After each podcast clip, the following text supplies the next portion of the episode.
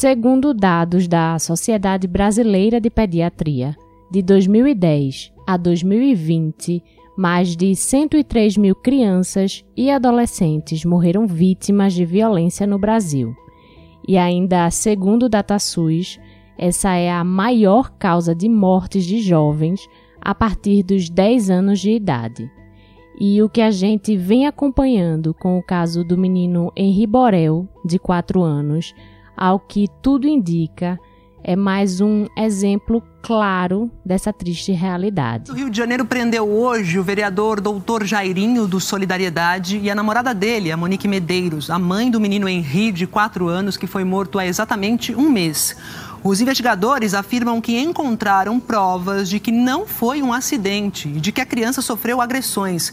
Os dois vão ser indiciados por homicídio duplamente qualificado por tortura sem possibilidade de defesa. Eu sou Ariana Pacheco e o Conexão UFPE de hoje vai falar sobre violência contra a criança. Quem é o agressor? Onde a criança está mais vulnerável a sofrer violência? E quais as marcas físicas e psicológicas que ela deixa? Vamos conversar com Nessi Soares, conselheira tutelar e pedagoga, e também com Valéria Nepomuceno, professora do Departamento de Serviço Social da Universidade e líder do GCRIA, Grupo de Estudos, Pesquisas e Extensões no campo da política da criança e do adolescente. Além disso, ainda vamos contar com a participação de Catarina Gonçalves, pedagoga e professora do Centro de Educação da UFPE.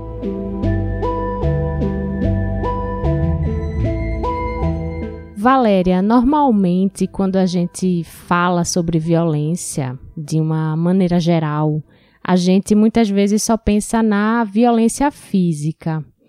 Mas quais são os outros tipos de violência que a criança pode sofrer? A criança e o adolescente, eles podem sofrer diversas formas de violência, não só a física, mas como a psicológica, a sexual, a negligência, que é a omissão, né? Uma violência também que se fala pouco, que é a institucional, então aquela violência que ocorre no ambiente das instituições. Um exemplo conhecido é a, as violências, torturas, os casos de denúncia é, no ambiente das unidades de atendimento socioeducativo dos adolescentes autores de ato infracional. São muitas formas que se expressam essas violências contra a criança e adolescente. Essas que eu falei primeiro, a, a psicológica, a física, a negligência, elas estão mais relacionadas a esse ambiente da família, né? E, e geralmente a gente é, coloca como expressões da violência doméstica contra crianças e adolescentes. Valéria, você falou sobre a negligência e a omissão. Como é que esse tipo de violência se materializa? É o seguinte: a família deixa de atender às necessidades da criança, as necessidades de alimentação, de cuidado com a higiene, do vestuário, da, da saúde da criança. São casos em que os pais, por exemplo, recebem toda a orientação médica para seguir, para o cuidado da criança que está com um problema de saúde e, e, simplesmente não, não cumprem. A criança não toma medicação, a criança piora no seu estado de saúde. São casos assim que você encontra criança desnutrida, criança é, suja. Agora, o que acontece? Esse é um dos casos e aparentemente são, é são casos mais fáceis de identificar, mas não é, são um dos mais complexos, né? Porque é, todas as famílias, elas não são iguais. Então, quando você chega no serviço público, na saúde, na assistência social, um caso de negligência, você precisa fazer um estudo social muito aprofundado para ter certeza de que a gente está falando de uma negligência cujo determinante é realmente a, a, a família, né? Aquelas pessoas que são responsáveis pelo cuidado da criança. Porque muitas vezes é, a, a, negligência ocorre porque há uma falha na própria política pública que não dá condições dessa família atender aquela necessidade da criança. Então, agora na pandemia, nós temos o aumento, por exemplo, da, da fome, o problema da alimentação das famílias, das crianças, dos adolescentes. E o que é que se uma criança chega desnutrida numa unidade de saúde, essa família pode ser acusada de, de negligência, mas afinal de contas, quem é o principal negligente, não é? É o Estado que não está dando condições dessa família comprar a sua cesta básica, de colocar sua comida no fogo, de alimentar sua criança. Então, essa é uma, uma, uma, um tipo de violência contra a criança que a gente precisa realmente ter um certo cuidado quando nos nossos é, relatórios institucionais colocamos, né, implicamos como aquela família, aquela mãe ou aquele pai é, cometeu a negligência. A gente precisa fazer uma discussão mais ampliada, né?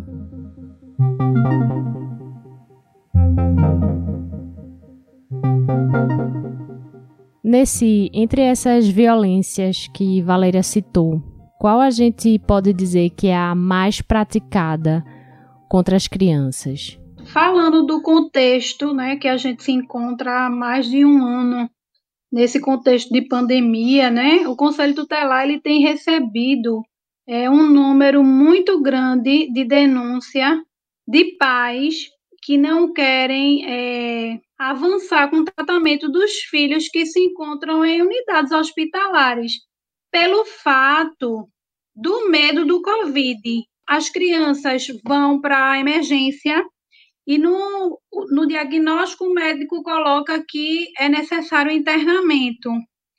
Então, os pais têm se negado muito em prosseguir com esse internamento por medo das crianças é, pegarem o Covid nesses hospitais que estão superlotados, né? Isso a gente tem enfrentado né, enquanto conselho tutelar, inúmeras denúncias, porque alguns pais têm abandonado os hospitais. Então, assim, anteriormente, né, a gente tinha é, um grande número de abuso sexual.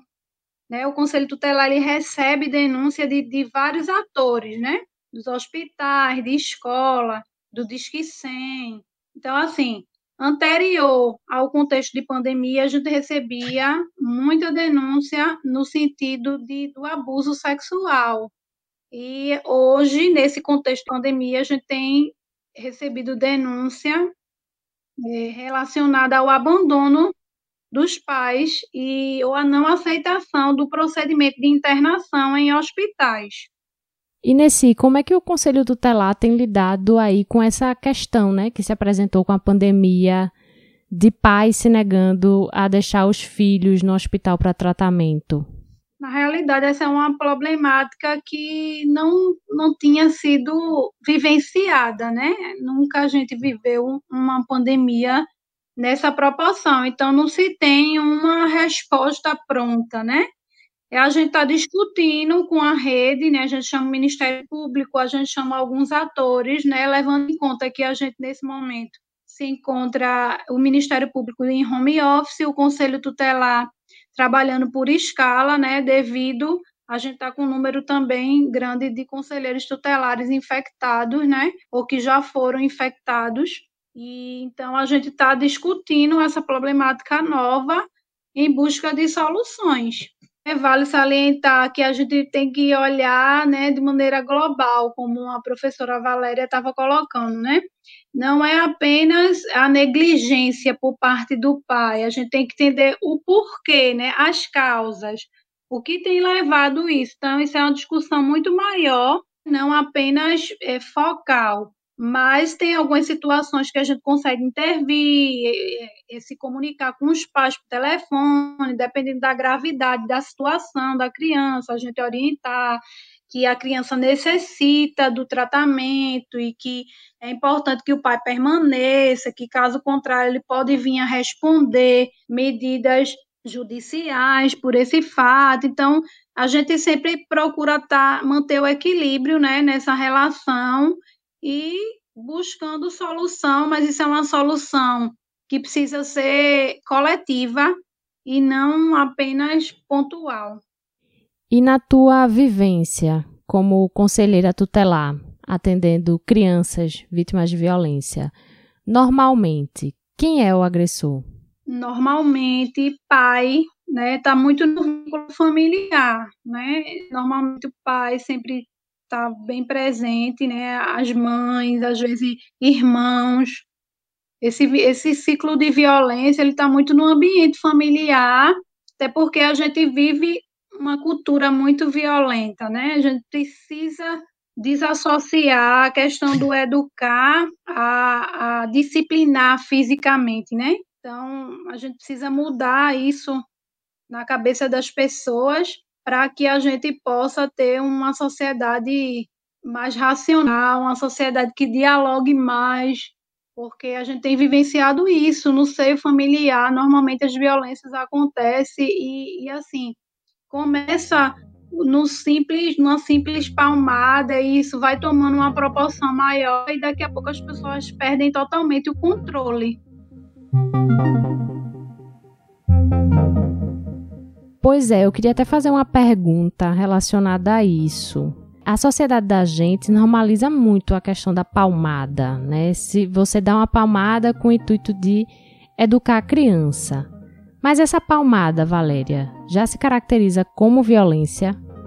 Olha, Ariana, eu queria até complementar ali aquela pergunta anterior para a Nessi, que é o seguinte: é, como Nessi coloca, os membros da família, né, na violência doméstica e as suas diferentes expressões contra a criança e adolescente, eles é, é, são realmente os, os índices, né, mostram que são essas pessoas que mais cometem a violência. Agora, há também uma, uma maior incidência das mães relacionadas à violência física e dos pais né, padrastos, pais, na violência sexual, né, os casos de abuso sexual. Então, os casos de abuso de sexual no ambiente doméstico, ele é praticado em sua maioria por homens. E aquela figura que, que assume o papel, né, ali, ou o pai, o padrasto, né, chegando a ter casos, como o Nessi falou, de irmãos, uma figura masculina não significa que mulheres também não cometem a, a violência sexual, né? Os números são menores, mas existe também. É, aí eu esqueci o que você me perguntou. Não, sem problema. A pergunta era se a palmada já se caracteriza como uma violência contra a criança. Sim, é muito bom que a gente caracterize como uma violência e que a gente discuta bastante isso, né? Por quê? Esse ano, em junho desse ano, é, vai completar agora sete anos da lei é, do menino Bernardo, que é uma lei que vai tratar dos castigos físicos, cruéis e degradantes contra crianças e adolescentes. Ela determina que os pais ou responsáveis que baterem em crianças ou sujeitar os menores a tratamento cruel ou degradante devem ser encaminhados a um programa de proteção à família, passar por um tratamento psicológico ou psiquiátrico e ainda levar uma advertência. A lei também afirma que a União, os estados e municípios devem atuar juntos na criação e execução de medidas para coibir o uso de agressão e divulgar maneiras não violentas para educar menores de idade. Essa lei, ela na verdade, ela é uma, é uma lei, tem um número, né, e tudo mais, mas ela foi incorporada no Estatuto da Criança e do Adolescente ela alterou o artigo 18 do Estatuto da Criança e do Adolescente.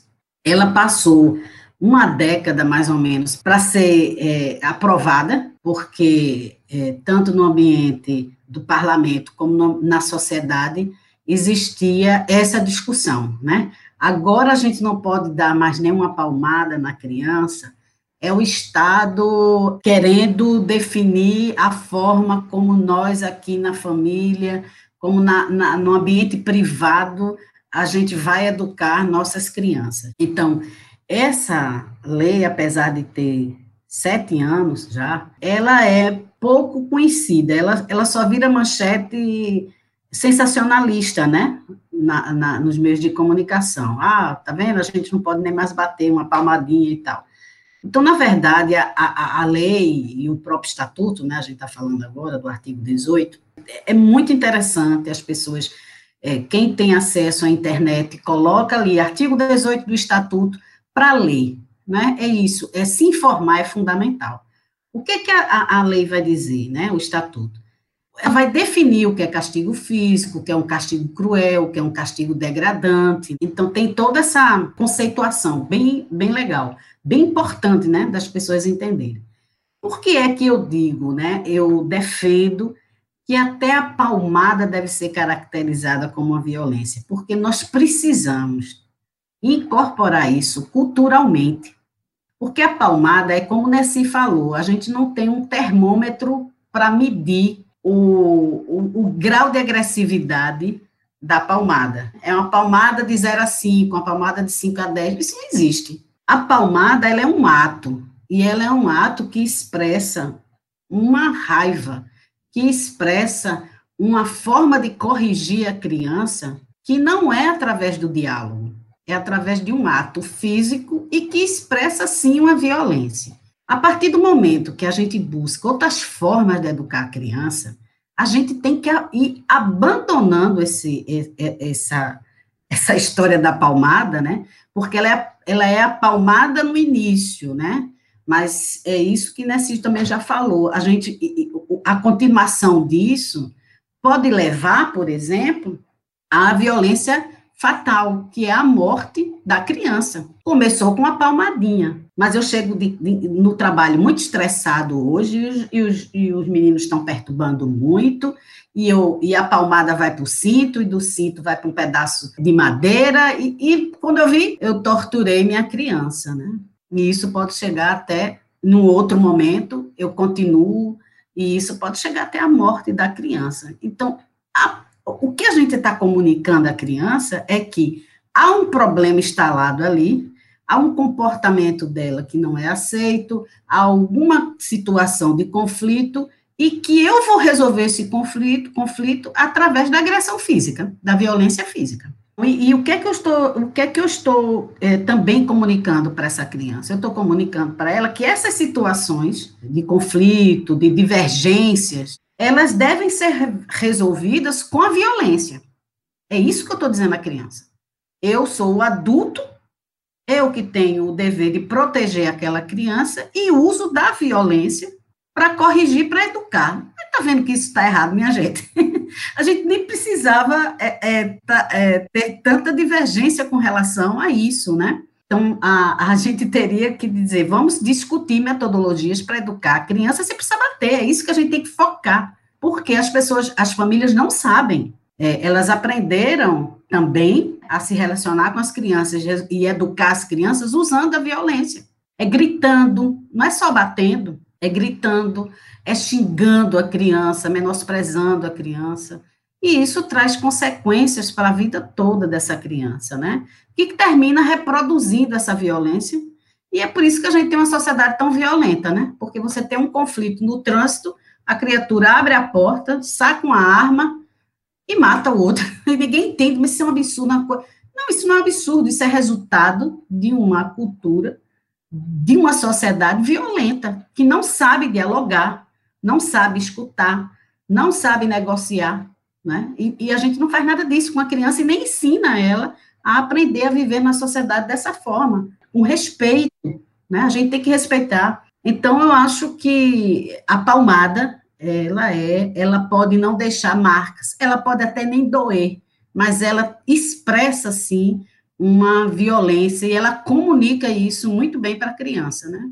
Verdade, professora Valéria. E assim, nesse contexto de pandemia, os conselhos tutelares de Recife têm sentido essa realidade, né? essa falta de diálogo entre a família. As crianças deixaram de ir para a escola, né? Pelo fato da pandemia. Então, a gente teve esse um ano e, e aproximadamente, né? Sem aulas. Então, os pais estavam a ponto de enlouquecer. Chegou, chegaram pais no conselho dizendo que não sabiam o que fazer com os filhos, porque estavam vivendo né, essa realidade de estar com os filhos um dia todo e eles não estavam suportando isso, né, não sabiam lidar com essa realidade. E aí a gente sente muito com isso, e muitas vezes a gente tem que sentar, dialogar, e às vezes passa pela cabeça mesmo, enquanto assim, pedagoga, né, enquanto mãe, é, eu paro e penso assim, poxa, como é que os pais não sabem como agir com os filhos, né? Então, assim, a gente fica preocupado, porque quando falta esse diálogo que a professora estava falando, quando falta esse argumento, muitas vezes a gente pratica esse ato de violência e que às vezes não fica só numa palmada e, e sempre progride, né, para agressões que venha aumentar esses casos, né? A gente estava vendo um relatório da, da ONU que fala sobre violência contra criança e adolescente e, e tem mais de um bilhão de crianças, assim, por ano sofrendo violência, sendo física, sendo é, é, psicológica, e os vários tipos de violência por conta desse contexto da pandemia. Então, assim, isso tem crescido muito. Eu acho que a gente precisa falar mais né, sobre a violência, a gente precisa falar mais sobre como lidar com nossos filhos, sobre como educar, sobre como é, dialogar, negociar, né, porque a gente precisa ser pais melhores, né, para que a sociedade é, venha é, perceber isso, né, no futuro, uma sociedade que dialogue mais e que esteja mais perto enquanto família, né? E nesse, existem crianças mais vulneráveis a sofrer violência do que outras? Existem, vamos dizer assim, fatores de risco? Sim, existem crianças mais vulneráveis, né? A gente não tem um, um perfil de criança, a gente não tem um perfil de infância, né? A gente tem infâncias, a gente tem criança, cada uma com a sua realidade, com seu contexto social, né? Com sua dificuldade. Hoje a gente pode ver isso com relação à educação, né? As escolas particulares já voltaram às aulas, enquanto que as públicas ainda não. Então, estou falando de uma desigualdade, né, em relação ao fato, o fato das crianças em si.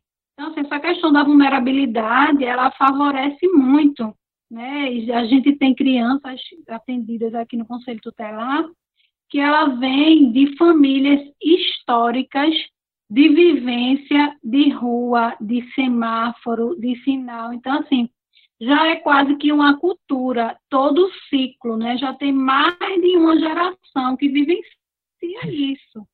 Então, no, nessa realidade, nessa vulnerabilidade, as crianças estão expostas ao abuso sexual, expostas ao uso né, de drogas, é, a aliciação por parte de adultos, então, assim, essa exposição, essa vulnerabilidade, ela favorece e muito a questão do, do, do, do abuso da violência.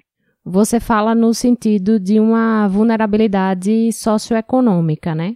A vulnerabilidade socioeconômica que vai trazer consigo, né, é, a vulnerabilidade é, afetiva, né, da, da presença, do afeto, do, dos papéis na família, né? é, que vai gerar com isso outras violações, né? Junto com, com a, a carência socioafetiva também.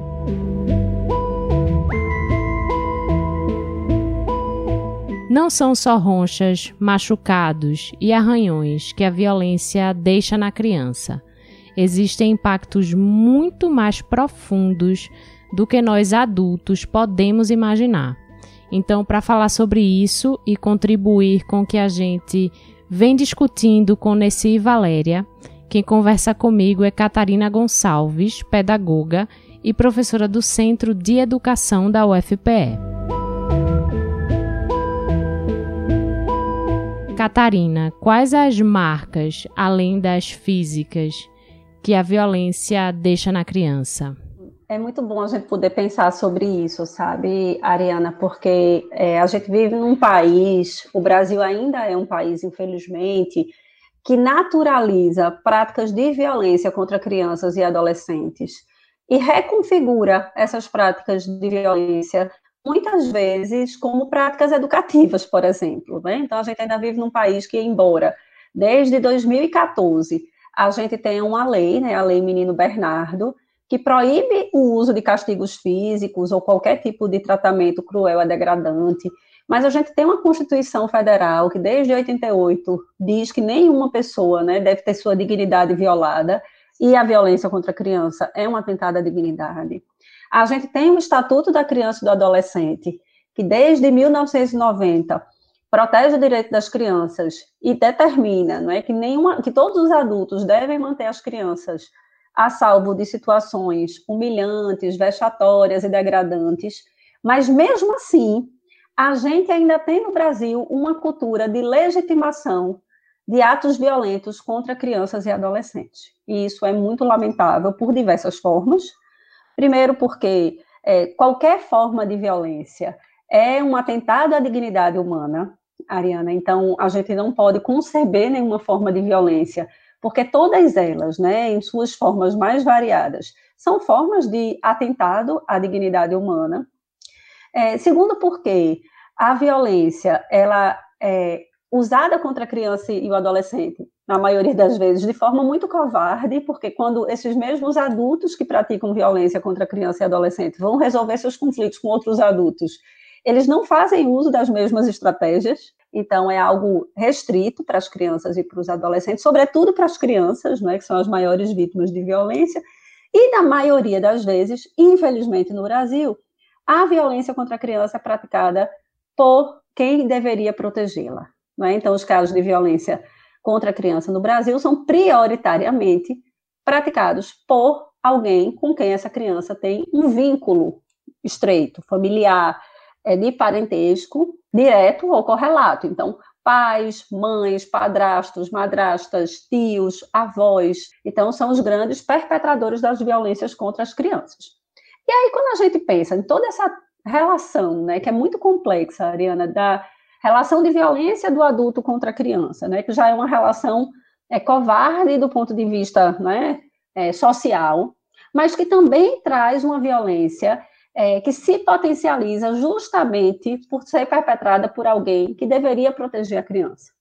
Então, quando a gente vai pensar nos impactos da violência doméstica, a gente não pode desconsiderar é, de quem é o grande agente da violência doméstica, que é aquele adulto que deveria proteger a criança. E por que, que isso é tão importante? Porque a violência ela é, atinge a criança de várias formas. Quando ela é praticada por esse adulto que é de referência, além de todos os efeitos psicológicos que estar em contexto de violência traz, que é a experiência de emoções negativas, o medo latente, a insegurança, a dificuldade com a autoestima, a experiência do estresse tóxico, né, que é aquele estresse que impede a gente de, de experimentar, tem toda a relação psicológica da experiência que é o maltrato de alguém com quem eu tenho um vínculo afetivo. O que é que eu estou querendo dizer com isso? Eu estou querendo dizer que a criança sobretudo as menores, e que são as mais vulneráveis ainda, Ariana. Quanto menor a criança está mais vulnerável, por incrível que pareça, né? Ela observa o mundo e entende o mundo a partir do olhar desse adulto. A criança ela não nasce dando sentido a tudo, né? A criança nasce para aprender como é que ela existe e como é que esse mundo funciona. Então, é, quando esse adulto bate na criança, por exemplo, é, ele diz para essa criança que esse mundo é hostil, percebe? Então, essa criança constrói é, nas suas representações de mundo, a hostilidade como um valor que regula suas próprias ações. Então, as crianças que são vítimas de maus tratos, elas tendem a reproduzir esses maus tratos nas suas relações com outros. Então, tem muitos estudos que associam comportamentos é, mais antissociais na escola com práticas de maus tratos na família. É, a criança que sofre maus, sofre maus tratos, ela vive experiências de estresse tóxico, então desenvolve ansiedade, fobia, medo excessivo, e isso tem impacto no desenvolvimento cognitivo, por exemplo, porque é muito difícil a gente pensar que alguém possa aprender é, sobre estresse, né, sobre um estresse latente tóxico, que a gente chama. É, uma criança que sofre maus tratos recorrentes, ela tem dificuldade nas suas relações com as outras pessoas, e isso não é algo é, que encerra na infância, pelo contrário, é algo que perdura a vida inteira. Então, tem estudos já mostrando né, as relações entre maus tratos na infância e, e dificuldades relacionais na vida adulta, por exemplo, é, em casos de, de casamento e etc. Então, os impactos dos maus tratos. A gente tem impactos diretos, que são corporais. Então, por exemplo, se a gente for pensar no caso desse menino, né, do Henri Borel, que leva à morte, E a gente tem impactos que são das outras ordens, que são das ordens emocionais, sociais, relacionais, e que a violência atinge diretamente todas essas é, perspectivas de desenvolvimento, já que o ambiente no qual a criança está inserida é determinante desse desenvolvimento e a violência ela é um fator é, impeditivo de um, de um desenvolvimento saudável. E qual o impacto para a criança de levar uma palmada? Porque culturalmente isso é muito aceito na nossa sociedade como um mecanismo de educação, que as pessoas dizem, ah, é uma palmada educativa. E muitas vezes essas pessoas não acham que isso tem um desdobramento mais profundo na criança. É, acho que a gente primeiro tem que romper com expressões né, que vão legitimando. Então, não existe palmada educativa, toda palmada é violência, né? E aí, é, primeiro eu tenho que entender que eu não posso, porque existe legislação que protege os direitos das crianças. Se eu não consigo entender isso, que é muito primário, eu preciso ir entendendo, pelo menos, e me sensibilizando em relação à criança. Do ponto de vista do desenvolvimento moral, é, Ariana, a violência ela é muito nefasta, no sentido de que os pais acreditam que ao dar uma palmada, eles ensinam os filhos, quando na verdade eles apenas coíbem por medo o comportamento inadequado. Isso significa dizer que a criança deixa de agir daquela forma, não porque ela compreendeu o que ela não sabia e, portanto, errava, mas porque ela tem medo da palmada. E aí, quando essa palmada deixa de existir, esse comportamento retorna e retorna em outras instâncias também. Então, a criança começa a apresentar comportamentos dissimulados, a fazer cálculo de risco. E o que é mais grave, né? A criança não tem oportunidade de pensar, do ponto de vista moral, sobre qual é a infração não é, que aconteceu. Deixa eu dar um exemplo melhor para ver se eu me torno mais clara. Vamos pensar dois irmãos que estão se xingando. E aí um chega e diz assim: mãe, ele me chamou disso e a mãe vai lá e dá um tapa no que xingou, tá? É, o que é que está em jogo quando um irmão xinga o outro? Né? Quando um irmão xinga o outro, o que está em jogo é o desrespeito. O que é que uma criança precisa aprender para parar de xingar? Ela precisa aprender que o respeito é um valor inegociável. E quando ela xinga o outro, ela fere a autoestima do outro, ela fere a dignidade do outro. E, portanto, ela não pode, ela tem que se sentir mal do ponto de vista afetivo e pessoal por ter causado mal no outro. Quando a mãe bate, ela não pensa em absolutamente nada disso, Ariana. Ela apenas pensa no castigo físico e abandona esse comportamento, não porque entendeu o desrespeito que está em jogo, mas porque tem medo do castigo. Então começa a calcular o risco. Quando a mãe está, ela não xinga, quando tem alguém vendo, ela não xinga. Mas ela não aprendeu o mais importante, que é legitimar o respeito enquanto valor. Quando a gente dialoga, quando a gente conversa, quando a gente questiona, quando a gente problematiza, quando a gente favorece a empatia, mais do que regular o comportamento, a gente está regulando o que move o comportamento, percebe? Então, os, o comportamento violento, ele é um reforço punitivo, né, negativo, para modificar comportamentos, quando, na verdade, a gente tem que estar tá, é, pensando na criança, refletindo com a criança sobre o que mobiliza o comportamento, para que a criança seja capaz de se autorregular.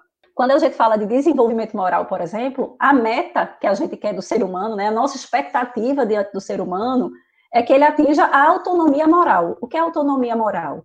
É ser capaz de se autorregular por valores. Então, eu olho o mundo e digo, poxa, não, isso, não, isso não, porque isso fere o direito de outro. Então, vamos pensar a vacinação. Porque eu quero muito me vacinar, mas por que, que eu não posso furar a fila? Porque eu preciso pensar na coletividade, no bem-estar e não sei o quê. Por que, que tem gente que vai lá e fura a fila? Porque não tem ninguém vendo. Esses comportamentos mais heterônomos, é, Ariana, são muito influenciados por essas práticas educativas mais violentas ou mais coercitivas, que não nos levam à reflexão. Fica sempre na perspectiva do controle, mas o controle não dá conta de tudo. Eu, como mãe, não estou junto dos meus filhos o tempo inteiro. O meu controle coercitivo não vai levá-los a atitudes morais quando eu não estiver. E a violência ela entra nesse escopo. Por isso que a gente sempre fala que a forma educacional mais eficiente que favorece a autonomia moral é o diálogo, é a sanção por reciprocidade, ou seja, a criança ter que reparar algo que ela infringiu, é a, o favorecimento de é, mostrar para a criança que ela pode coordenar pontos de vista, ou seja, o que é que seu colega está sentindo, o que é que você vai fazer para que ele se sinta melhor.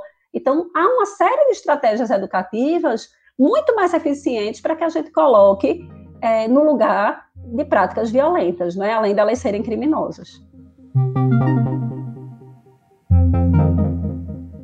Catarina, como a gente consegue identificar que uma criança está sofrendo violência? Porque muitas vezes a criança não verbaliza isso, né? E também muitas vezes, quando a criança verbaliza, o adulto não acredita, não leva em consideração. É, eu acho que primeiro o passo é a gente, enquanto adulto, Ariana, acreditar na criança, né? Então, a criança ela pode falar com palavras e a gente tem que dar ouvido, obviamente eu não estou dizendo aqui, né? Porque a criança tem sim um, uma leitura de mundo que difere da gente, e às vezes a fantasia faz parte sim da leitura de mundo da criança, mas é preciso estar atenta para a maneira, para a forma como ela se coloca. Então, além de falar com palavras, o que nem sempre ocorre, a criança demonstra que sofre violência por outros comportamentos, né? por outras linguagens, muitas delas corporais. É, acho que uma coisa que a criança demonstra, e é muito notório, e é, é muito recorrente também, é a desconfiança na relação com determinados adultos. Então, a criança fica um pouco mais insegura na frente daquele adulto, ela muda de comportamento na frente daquele adulto, ou ela se torna né, um pouco mais temerosa. A criança fica naquele estado de alerta, de tensão mais constante. É, outra coisa muito recorrente é a alteração no padrão de humor. Então, a criança chora copiosamente por coisas que a gente julga desnecessárias. É, fica com receio. Então, por exemplo, a criança sofre violência doméstica do padrasto, e aí fica com receio quando a mãe sai. Então, sempre que a mãe sai, não quer que a mãe saia, e aí fica aquele discurso, ah, esse menino está muito mimado, a gente tem que ficar atento com relação a isso.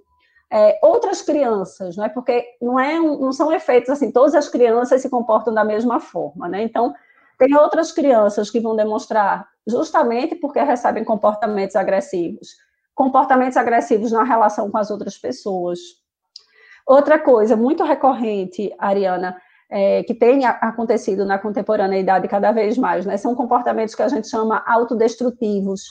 Então, são automutilações, roer unha de forma, assim, bastante, né, comprometedora até do, da, da, própria mão, é, ficar um pouco mais tímido, ficar um pouco mais submisso, aceitar tudo também, né, então são casos é, que a gente vai percebendo e que a criança vai dizendo com esse corpo que está sofrendo e que a gente precisa ir lendo, compreendendo, amparando para entendendo o que está acontecendo.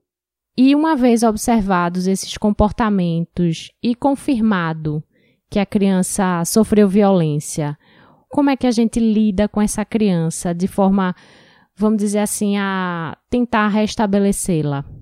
É, eu acho que a primeira coisa que o adulto precisa fazer é confiar na criança, né? Confiar na palavra da criança, porque a criança fica muito insegura. Sobretudo, Ariana, se quem pratica os maus tratos é alguém confiável, né? Alguém respeitável, que é muito recorrente, né? Então a gente está vendo agora um caso específico em que um vereador, um médico, né? Então são pessoas que na sociedade constroem representações até de admiração, né? Então a criança fica insegura, porque dificilmente ela é creditada, porque na nossa cultura também tem essa ideia de isso é coisa de criança, não é? Então, acho que o primeiro passo é que é fundamental o adulto dar voz à criança, dar credibilidade à criança e reconhecer o sentimento da criança. Porque, por vezes, há também minimização desse sofrimento, sabe, Ariana? Alguns adultos, até porque você né, descortinar a violência doméstica da família, mexe com as estabilidades sociais da família. Então, às vezes, o agressor é o provedor. Então, até para denunciar esse agressor, é, algumas mulheres, sobretudo, se sentem mais intimidadas, porque ficam pensando como é que eu vou viver, uma série de outras questões é, que perpassam também, né? Porque a violência contra a criança, muitas vezes, ela está facetada de outras violências também, entende? E aí eu acho que é reconhecer o sentimento dessa criança e é, trabalhar com essa culpa, porque a criança, ela normalmente também é responsabilizada pelos maus tratos que ela sofre. Basta você observar, né, quando uma criança apanha, tá mãe dizendo, você que faz isso, eu tô batendo em você porque você fez isso, etc. Quando, na verdade, o adulto tá batendo na criança porque ele não sabe outra forma de resolver o problema. A criança nunca é merecedora, mas normalmente o abusador, né, aquele que pratica a violência, culpa a criança. Então, a criança ainda sai dessa violência sofrida e com culpa. E aí eu penso que algo fundamental é isso, né? É acreditar na palavra da criança, dar credibilidade a ela, amparar, proteger, porque a criança, uma vez descoberta a violência, ela precisa ser tirada imediatamente do foco, né, da, da violência, dos contatos com esse abusador, e desvestir a criança dessa culpa que ela ainda traz com ela por ter sido vítima de violência.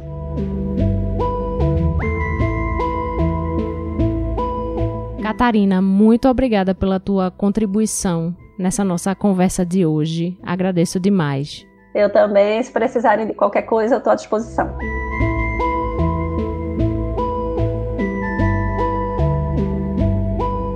Valéria, continuando a nossa conversa sobre violência contra a criança, qual o papel do Estado no combate a essa violência?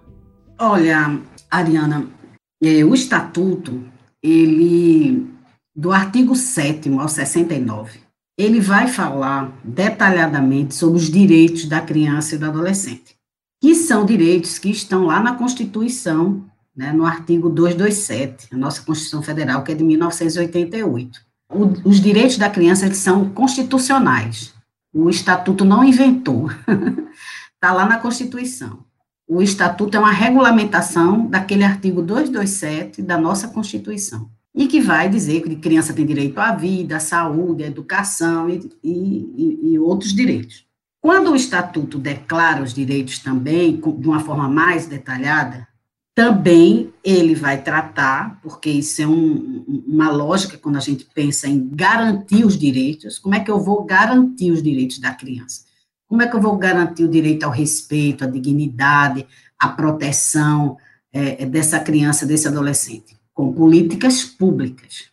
A única forma de materializar esses direitos é a existência, a execução, a implementação de políticas públicas na saúde, na educação, na assistência social, na moradia, no meio de, de meio ambiente, né?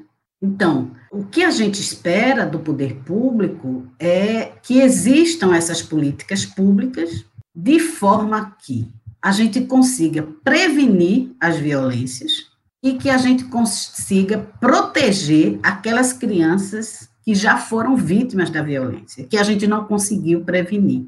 Então, a, a, o poder público, inclusive, eu quero lembrar uma coisa que eu sempre falo, né, mas eu acho que não, não custa nada repetir, o próprio Estatuto da Criança e do Adolescente, no artigo 4 vai dizer que criança é prioridade absoluta no orçamento, no orçamento público.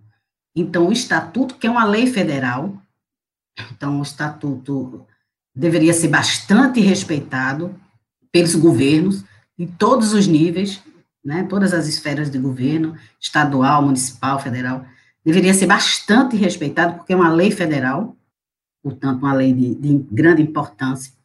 Ele vai dizer que a criança é, é, é prioridade absoluta, que a, a criança é a prioridade absoluta na definição da política pública e na destinação do orçamento.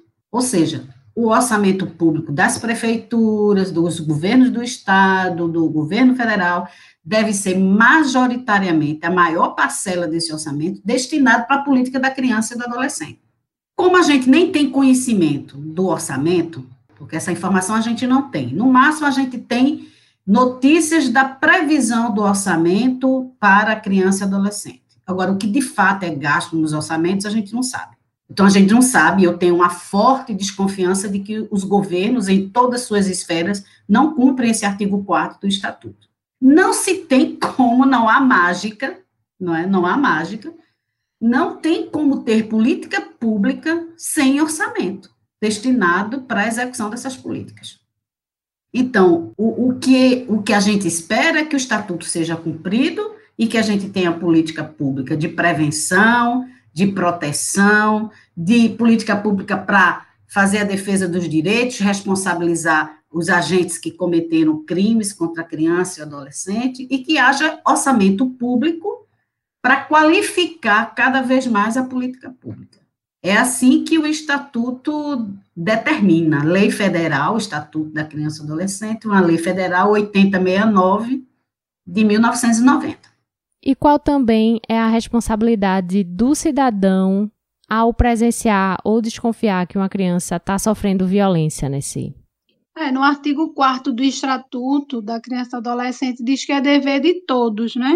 Dever da família, da sociedade, do Estado, né? Salvaguardar a vida das crianças e dos adolescentes. Então, assim, é dever de todos. Então, toda pessoa que vê qualquer é, ameaça ou mesmo qualquer violação de direitos ou qualquer ato violento relacionado à criança e adolescente, denunciar. Existem várias formas de, de se denunciar, e uma delas é o Disque 100, né? Você liga 100 100 e denuncia. Então, ali o Disque 100 ele vai encaminhar essa denúncia para os vários órgãos da, da rede, inclusive o Conselho Tutelar, Ministério Público, DPCA. Então, ele mesmo faz essa essa triagem, né, de, dependendo do território, ele já encaminha para o conselho da respectiva RPA. Então, assim, é dever de toda, de toda a sociedade. Mas, assim como a professora Valéria estava colocando, né, o dever do Estado, é, a gente, enquanto conselheiro tutelar, a gente fica muito desacreditado e até mesmo uma das funções do conselho tutelar é fazer esse levantamento assessorar o poder executivo, né, levantando as demandas. Então, hoje a gente tem mais de 3 mil entre crianças e adolescentes fora da escola, né, crianças e adolescentes perdendo a infância. Então, assim, foi anunciado para Recife, para 2024, zerar o número de, de crianças da espera por creche. E aí eu vi que o pessoal estava comentando sobre esse assunto e feliz. E aí fiz uma colocação que não me sinto feliz porque a necessidade que a gente tem é para hoje, é para agora. Então a gente tem um déficit de 2016 é, até agora 2021, déficit de, de oferta de vaga. 1.800 vagas a menos foram ofertadas em Recife. Então, no contexto desse de pandemia, que deveria ser mais, por que, que eu estou colocando isso? Porque aí com isso, muitas crianças só têm alimentação porque vão à escola, né? Então, isso está ligado também a essa situação de vulnerabilidade, a essa situação de, de violência sofrida por essas crianças. Então, assim, está na hora de a gente é, levar realmente o Estatuto da Criança e Adolescente a sério e priorizar criança e adolescente.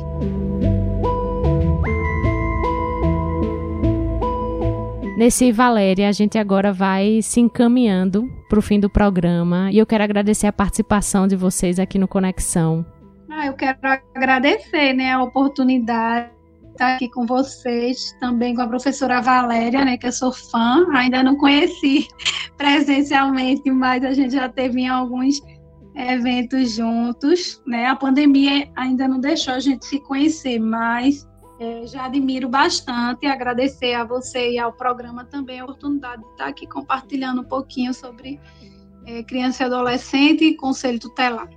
É, também quero agradecer o convite e queria é, aproveitar esse final do programa para dizer que a sociedade, né, tem uma importante responsabilidade e a, as pessoas, né, a gente fala sociedade fica tão geral que às vezes fica, né, indefinido. Não, as pessoas né, precisam é, é, entender que a denúncia ela faz cessar a violência e previne novos casos de violência, porque às vezes você denuncia uma pessoa e você está dando a, a oportunidade para que outras crianças não venham sofrer a violência que aquela pessoa pratica, né? Então, a, como Nessi colocou, tem o conselho tutelar, você pode procurar, a, a delegacias de polícia, o Disque 100, tanto o conselho tutelar como a própria delegacia de polícia, há um canal de, de denúncia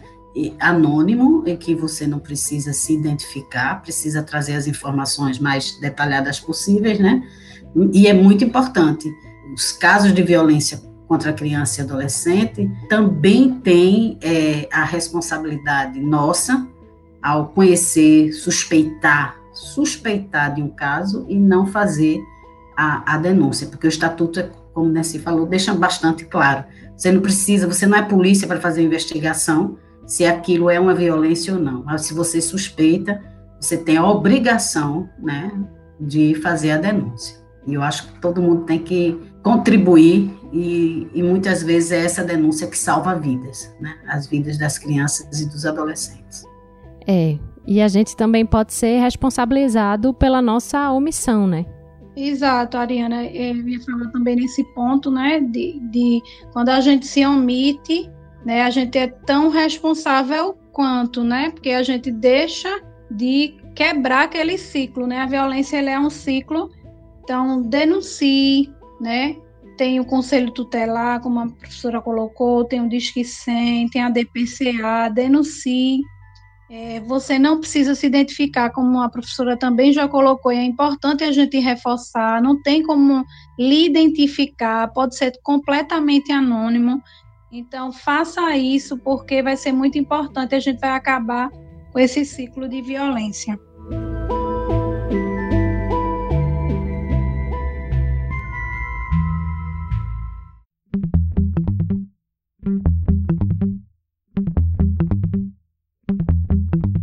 Esse foi o Conexão UFPE, uma produção da Assessoria de Comunicação da Universidade. Eu sou Ariana Pacheco e esse programa foi produzido por Joyce Olimpo e Larissa Soares e contou com áudios de TV Globo e TV Brasil. Você consegue falar com Conexão através das páginas facebook.com barra Conexão UFPE e twitter.com barra Conexão UFPE. Lá você pode deixar a sua sugestão ou comentar o que você achou do programa. Também siga a gente no Spotify, Deezer, Google Podcasts, Apple Podcasts e Mixcloud para acompanhar todos os nossos episódios. Você também pode ouvir o Conexão na página ufpe.br barra agência barra conexão traço UFPE. Eu vou ficando por aqui, mas volto na semana que vem com mais um programa inédito. Até lá!